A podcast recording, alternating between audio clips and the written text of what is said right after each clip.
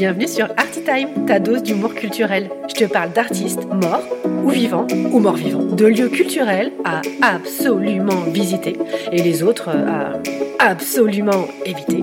Je te fais des résumés des expositions si t'as la flemme d'y aller et que tu veux briller à la machine à café ou le dimanche midi chez ta belle-mère.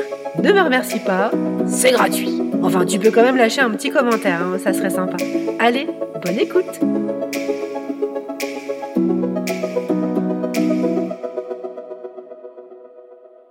Coucou mes petits curieux, ça vous est déjà arrivé de passer devant l'étalage d'un fleuriste et de renifler son doux parfum de roses coupées, ou de vous émerveiller en levant les yeux au ciel et découvrir un nuage en forme de baleine, ou encore de marcher dans la rue et découvrir là, à vos pieds, un cœur créé par le derrière d'un chien. Et mais sale kleps Bah moi ça m'arrive tout le temps de m'émerveiller de tout, et surtout des choses simples. Sans le savoir, je suis une adepte du mignonisme, concept inventé par Philippe Catherine pendant le confinement, dont les œuvres sont exposées au bon marché. Quand on s'obstinait à vouloir faire du pain maison, apprendre une nouvelle langue, ou quand on découvrait qu'on avait des enfants, bah lui Filou, il créait des œuvres. Alors Philippe Catherine, vous le connaissez forcément, il est aussi chanteur. J'adore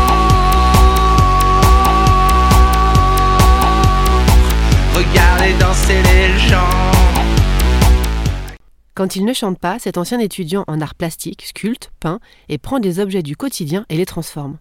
C'est comme ça que des cigarettes prennent vie avec des petites têtes dessinées sur le filtre, trop mignonnes. On oublierait presque que ça donne le cancer. Il donne forme à une ville avec de simples boîtes de chaussures et du coton. Et il a surtout créé la mascotte de l'expo, un gros bonhomme couleur rose bubblegum. Son nouveau copain trône fièrement au-dessus des pots de crème à 240 balles le gramme pour bourgeoises du 7e arrondissement. Des bonhommes roses, il y en a aussi un peu partout dans le magasin et surtout dans la boutique dédiée à l'expo. Bah oui, hein, faut quand même pas oublier qu'on est dans la cathédrale du commerce moderne, comme l'appelait Émile Zola. Cathédrale commerciale qui fête ses 170 ans en 2022. À l'époque de sa création par le couple Boussico. Oui, Boussico, comme la station de métro euh, ligne 8. Vous en aurez appris des choses hein, dans cet épisode. À cette époque déjà, on traverse la Seine pour y voir des œuvres. En fait, les deux tourtereaux sont des collectionneurs un peu rebelles qui, pour soutenir les artistes refusés du salon officiel, ils créent la galerie des beaux-arts et exposent leurs œuvres recalées. C'est donc pour honorer leur mémoire et leur passion que quelques décennies plus tard, les nouveaux proprios du bon marché entament une collection d'art contemporain, puis de mobilier, puis de design. Vous en verrez de façon permanente à tous les étages du magasin. Mais revenons à maintenant. Depuis 2016, le Bon Marché met à disposition son espace central chaque mois de janvier pour des plasticiens de renom pour qu'ils créent des installations monumentales. Ces dernières n'ayant plus de territoire physique d'expression depuis la fermeture pour travaux de la nef du Grand Palais, et par ricochet la regrettée exposition Monumenta. Donc à chaque début d'année, quand on est tous fauchés à cause des fêtes de Noël, bah on n'a plus qu'à aller au bon marché pour se cultiver gratos. Bon timing les gars. Alors de là à penser qu'on nous manipulerait le porte-monnaie en nous proposant de l'art gratos pour nous inciter à acheter, il n'y a qu'un pas. Mais ma foi, tant que l'art est mis à l'honneur, moi, ça me va. Et puis bah, ça me permet de vous en parler.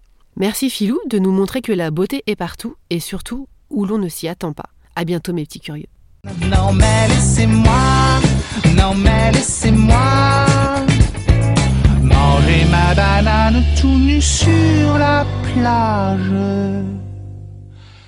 Ça t'a plu?